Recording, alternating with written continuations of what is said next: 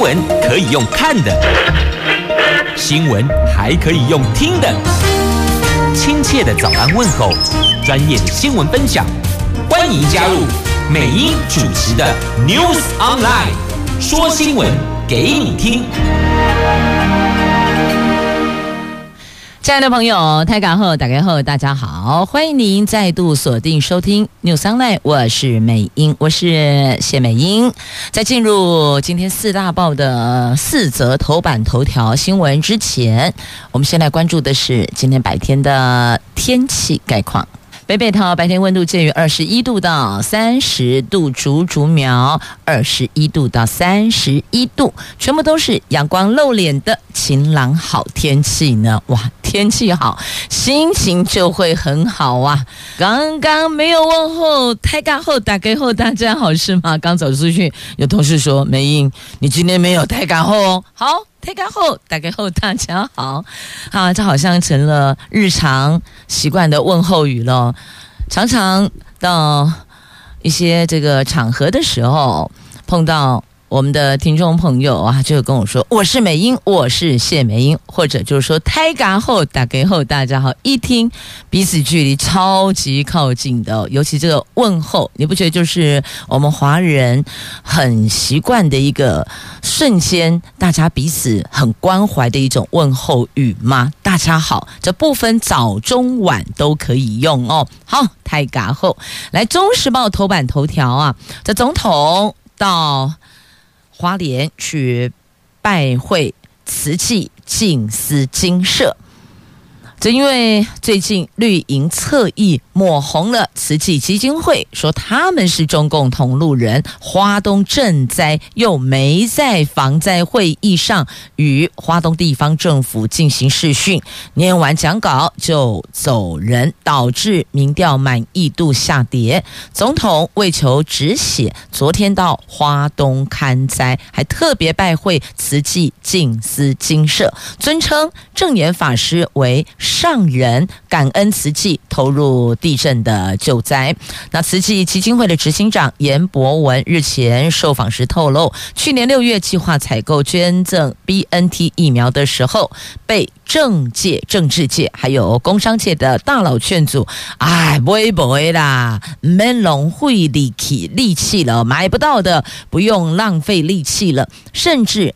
和政府进行沟通的时候，也有官员直接说：“啊，这件事不用想了，买不到的。”那么执行长的相关说法，让民众想起了去年五六月的时候，国内疫情爆发，每个人都想打疫苗保命，政府却买不到疫苗的痛苦记忆。那绿营侧翼就立刻发动攻击，围剿追杀慈济，为慈济扣上了。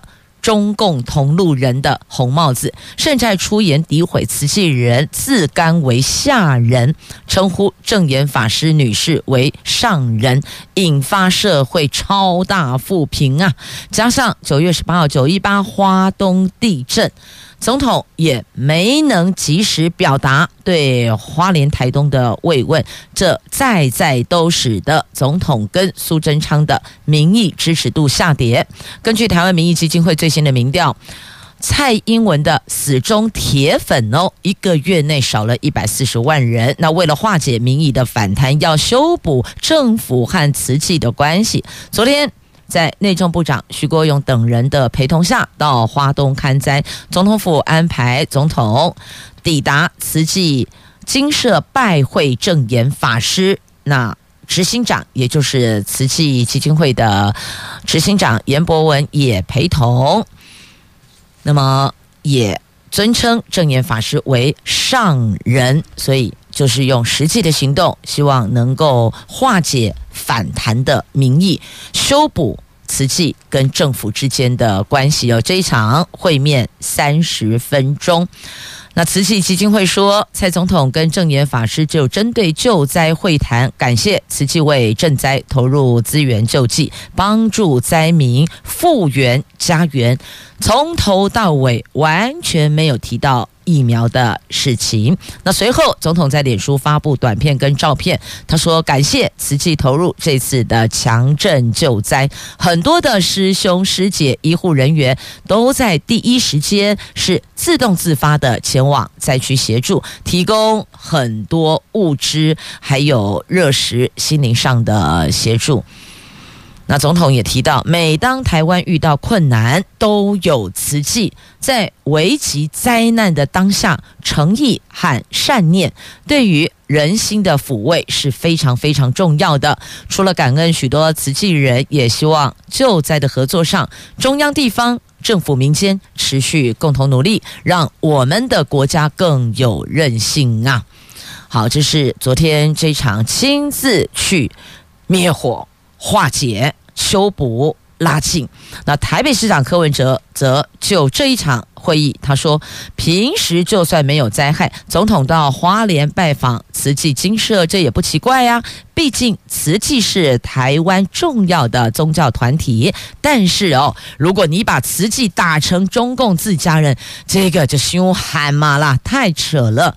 去也只是刚好而已啦。”那新北市长侯友谊说，他一直非常感谢慈济，除了推动长者乐活，还做了许多公益慈善。最感动，救灾防灾的时候，慈济的志工面对灾难都是身先士卒。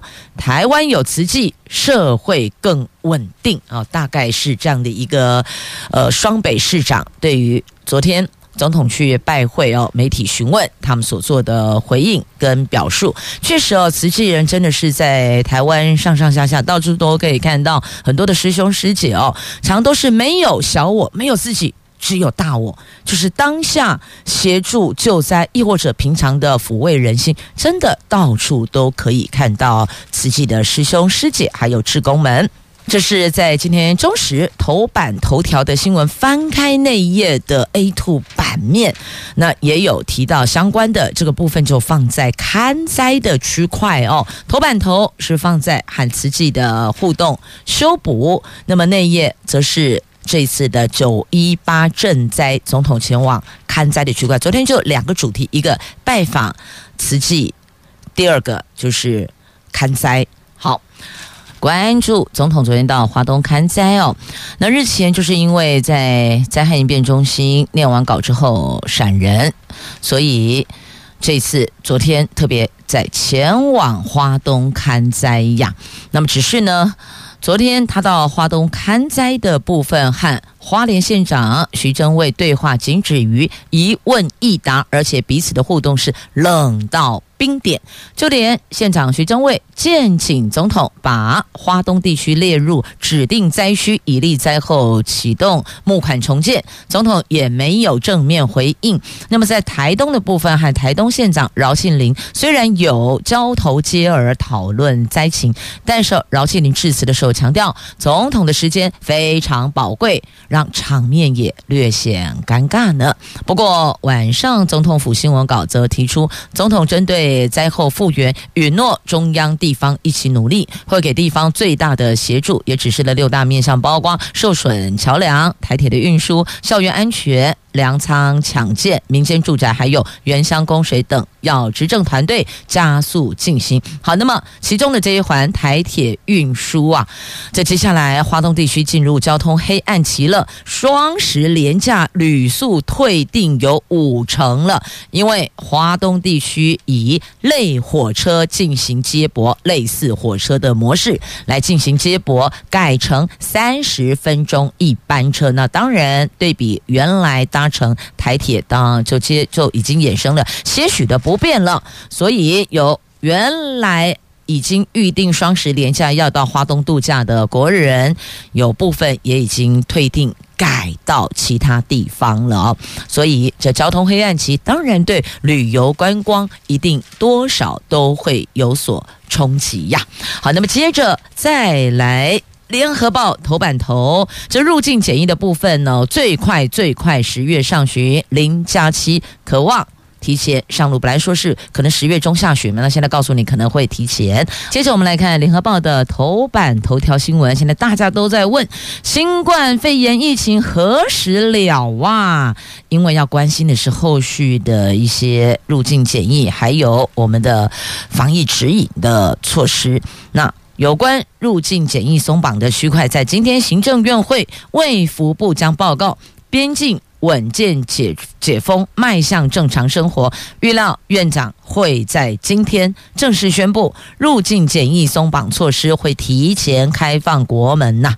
那因为本土疫情趋于稳定，有不少国人都期盼能够出国旅游，回台之后不必再居家隔离三天呐，所以都关心入境检疫放宽这个零加七什么时候可以上路。据了解，可能最快的时间点会是十月上旬。那这个区块将会有各部会讨论确定之后，提前宣布，让各行各业能够因应，能够准。备。那苏贞昌说，未来不但将开放国人出国，也规划开放外国观光旅客来台湾旅游，届时将有更频繁的人际交流互动。因此啊，请国人尽速打好疫苗，打满疫苗，增强自身的保护力。保护家人，也保护社会，减轻社会医疗资源的负担。那一旦取消入境居家检疫，机场的入境人数势必会上升，所以现在的唾液筛检会拉长等候出关的时间。因此，指挥中心严拟要以快筛取代。唾液筛检目前正在讨论实施的日期。那边境总量管制、签证、进团令解除、自主防疫等事项都必须要协商调整。各部会也在积极的筹备当中。那针对零加七即将上路，前疾管局的副局长施文仪说：“这个早就该开放了。既然疫苗和药物都已经准备好了，国人也已经建立良好的防疫习惯，台湾是可以更。”有自信一点，大幅开放边境管制，世界各国都积极的协助民众恢复正常生活。防疫重点要放在预防重症和死亡，轻症无症状就不用通报，在家里休息就可以了。那么，针对这个边境。入境检疫的松绑哦，那是不是对旅游业有一定的振兴呢？但您要知道，如果只有入境免居隔，也没有办法有效促进观光了，还是必须要配套，譬如说解除进团令，要提高入境上限的名额，航空公司也要增加班次，否则现在入境名额很快就。达到上限就满了，航空公司的航班也不多，所以期待政府能够同步说明这些相关的配套。一旦禁团令解除，就会开放消费者订购。目前已经瞄准了今年第四季到明年农历过年的档期，包括了有泡汤、赏枫、耶诞节，还有跨年活动等等。那另外还有一环就是保险的部分哦。那也有旅游业者提出，政府应该要有政策型保险。请业者配合，像日本有旅客新冠肺炎健康保险，根本不用担心旅客无力支付高额的医药费。那越南、印尼也都有相关的保险，希望台湾能够尽快的跟上脚步呀。那么至于我们疫情昨天的新增人数哦，昨天新增了四万六千六百七十三例，有两。这是本土确诊，有两百二十九例是境外移入，有三十九人死亡。单日确诊人数比上个礼拜三的同一天进行比较，我们就下降了百分之六。指挥中心说，这两天疫情数据比上个礼拜低，可能疫情高峰就出现在上个星期。只不过呢，上个礼拜二新增四万九千例的本土，那这个礼拜二是四万六千例，数字差异不大，所以呢。保守还要观察个几天，那最乐观的状况就是十月上旬开放边境，而这几天非常的关键呐。这个是跟疫情相关，还有入境检疫的松绑一并带您聚焦。那么接着我们要前进的是《自由时报》头版头条的新闻，在美国、加拿大的军舰在二十号联袂通过了台湾海峡，两国政府都对这个行动发表声明。外交部说，这个是中国在台湾海域空域进行军事挑衅，导致台湾海峡情势升高以来，美国、加拿大这两国军舰首度一同通过台湾海峡，具体展现民主盟友对中国方面扩张企图的坚决反对。那对于美国、加拿大政府的坚定立场，外交部表示欢欢迎，表示肯定。那国防部说，我们是全程掌握动态，状况都正常，因为毕竟美国、加拿大军舰在我们这里这个通过，我们也得要了解全程的动态。那外交部发言人说，这次行动展现了民主盟友对中国方面扩张企图的坚决反对，国军全程掌握。周边的海域、空域的相关动态状况都正常。那中国怎么说呢？中国解放军东部战区则批评美国、加拿大这个举动是公开炒作，共军组织海空兵力全程跟监警戒美国、加拿大的军舰。所以你看，这两国军舰进台湾海峡，由我们全程掌握动态，中共解放军也全程掌握跟监警戒呀。好，那联合报头版下方，我们来看一下哦，这是普京了。普京呛西方国家动员增兵俄罗斯乌克兰的战事。这俄罗斯总统普京在昨天九月二十一号宣布，局部动员，估计将动员征召三十万。具有作战经验的后备军人到乌克兰前线。根据路透社的新闻指出，这是二战以来俄罗斯首度动员，为入侵乌克兰将近七个月的战事投入新的变数。普京指控西方国家核勒索，核就是核电的核，核子的核，核能的核啦，核勒索，誓言会使用所有手段捍卫主权，暗示动用核武，并不是。不可能的哦。那英国国防大臣说，俄罗斯局部动员已经显示，普廷承认他的入侵行动处于挫败。所以你看，这事儿告诉我们，千万不要一个人向全世界宣战。那第二件事情告诉我们，激怒的被激怒者，他是完全没有理性的。他也说，不排除会使用所有手段来捍卫。这等于也是暗示了。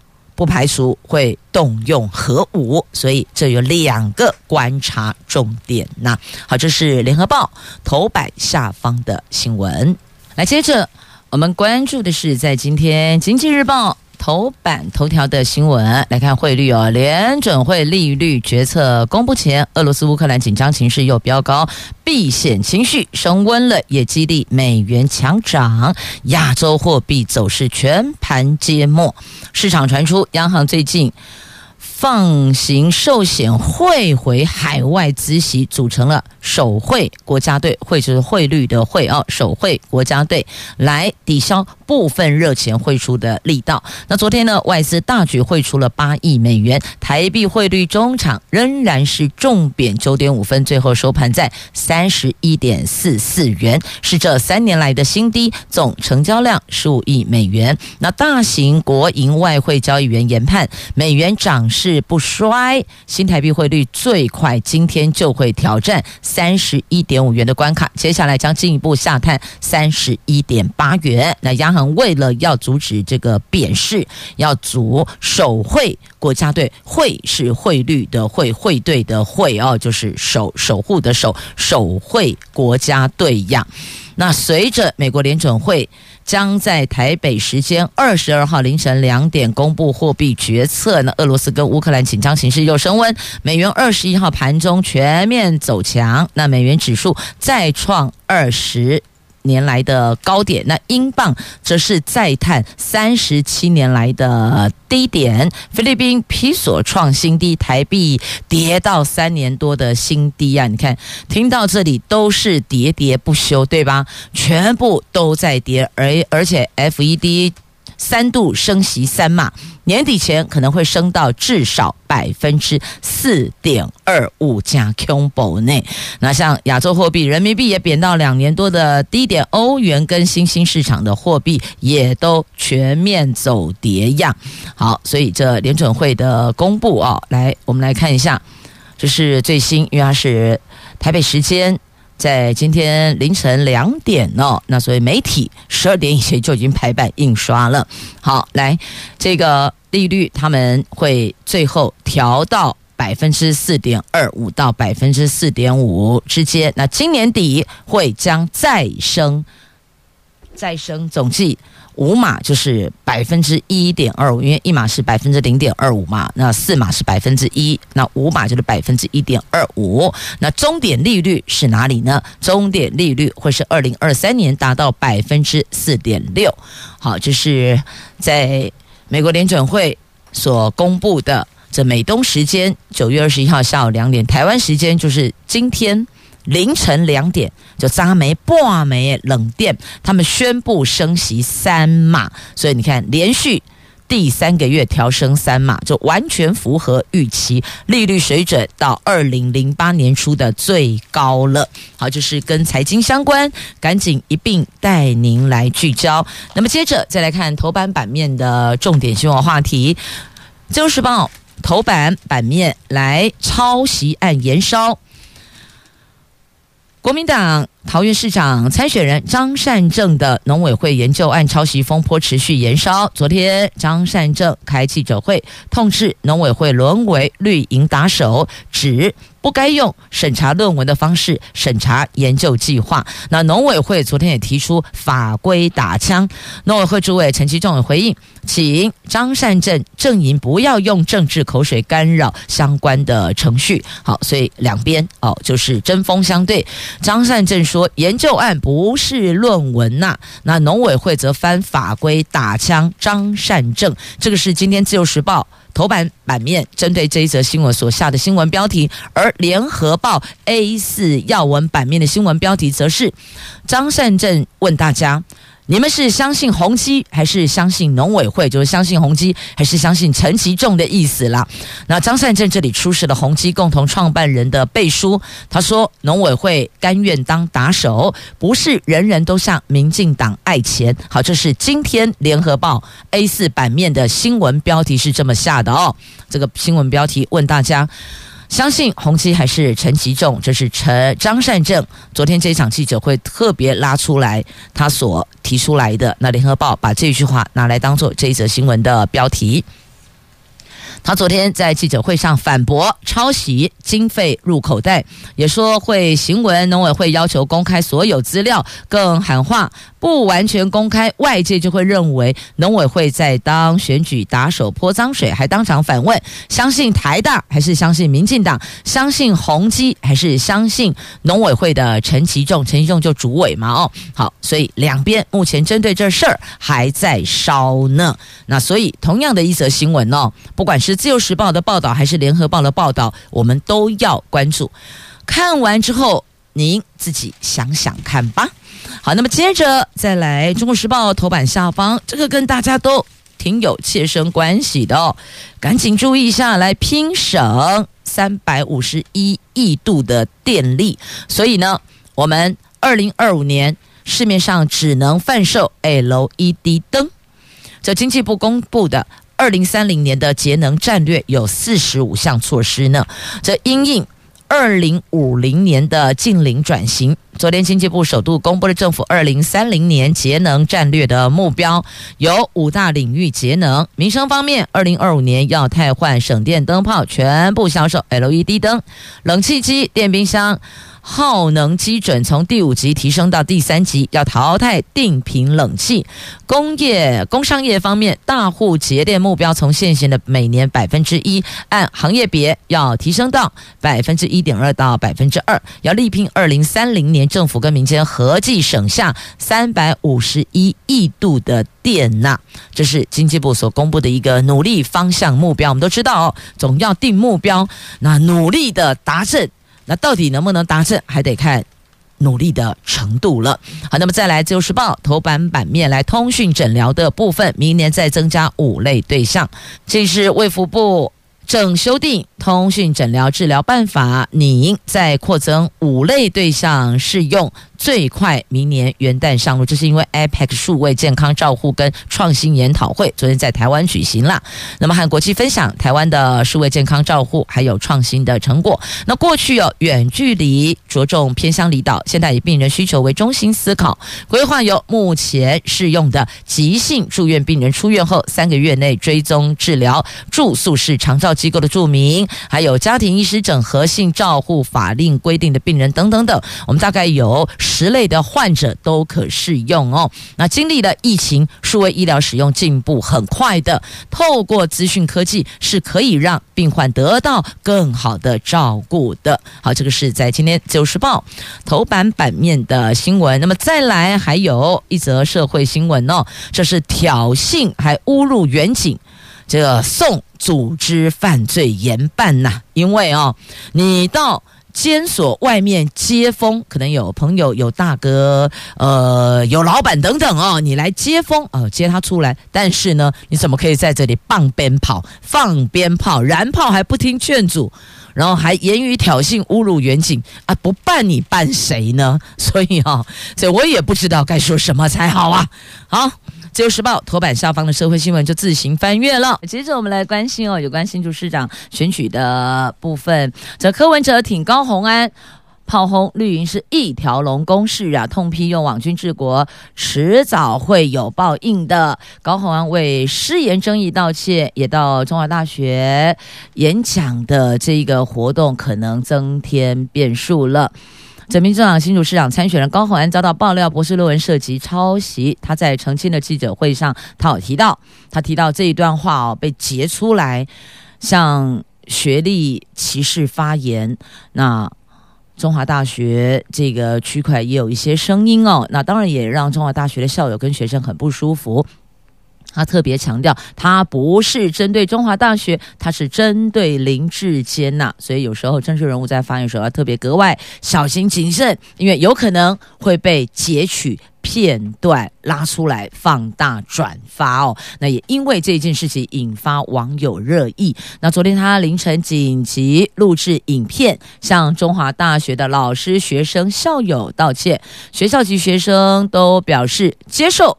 那民众党主席柯文哲则痛批民进党是用网军治国，迟早会遭到报应的。那高虹安澄清论文的记者会发言，意外引发了战学校的争议。战是挑战的战，战争的战，战学校的争议。中华大学的学生会原来是十月六号要邀高虹安到学校演讲，传出了有校友对此不满，反对让高虹安到学校演讲，而这个事儿也在网络发酵。好，就是这么一怕。整个下来，让高虹安这个亲自到中华大学道歉。那学校校方跟学生哦，呃，学生会学生会就代表学生哦，他们说接受道歉。那你看为学历说道歉，绿营则酸这个叫做科 P 二点零啊。他特别强调是对比林志坚，不是歧视中华大学呀。所以有的时候哦，这讲话还真的是要特别小心。那林更能怎么说？林更能说用学校类比确实不恰当哦。那沈慧虹则说不要变女版的柯文哲啊。好，这个事儿新竹市的朋友啊特别关心、特别关注，在这。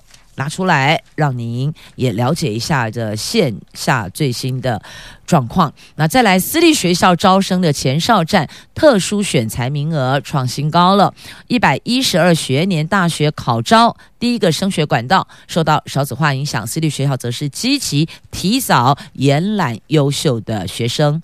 一百一十二学年大学考招将开跑，第一个升学管道特殊选材，教育部核定一千五百五十八个招生的名额，创下历年的新高。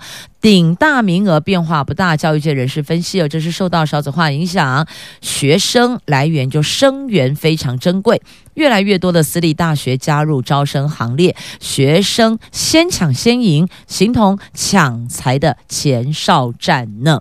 那大学入学管道越多元，特殊选才锁定单一学科资优学生，或者是具有特殊优良表现和才艺专长的。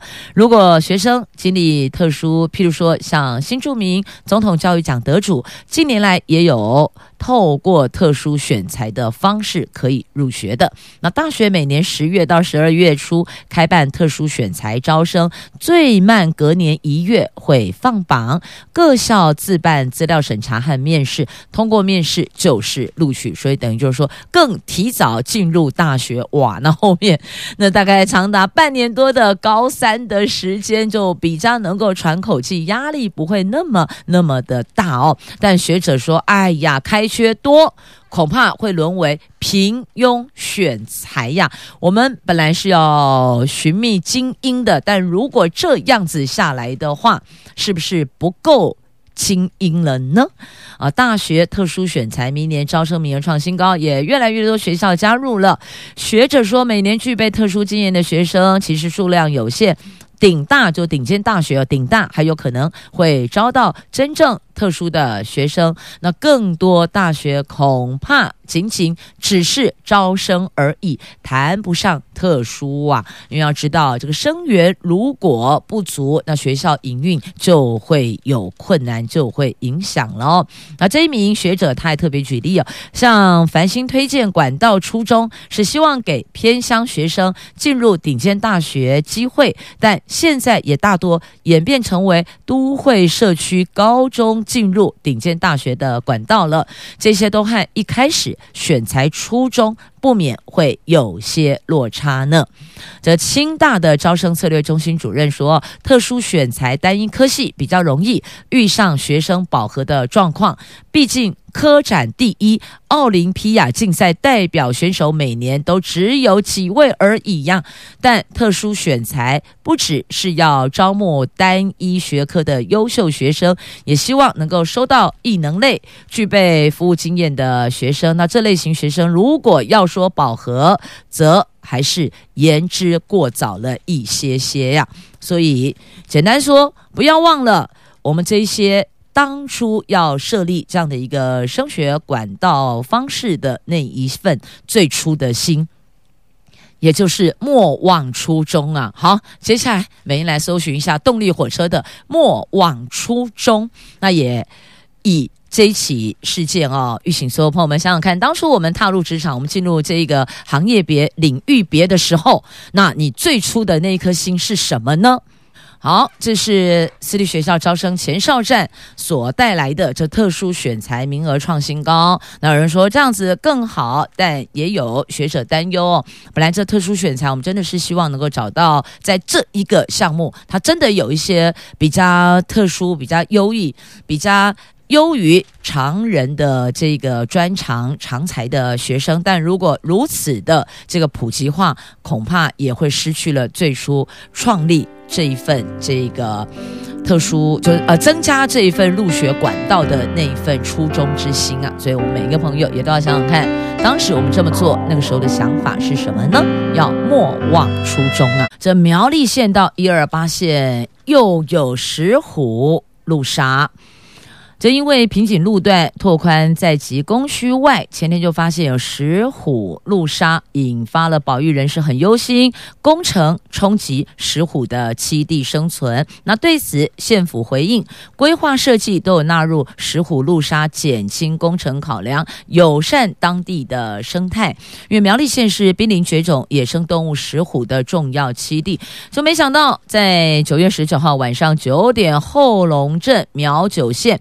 二十号上午，在十点，通霄镇的一二八线接连发生今年第四起、第五起的石虎路杀呀。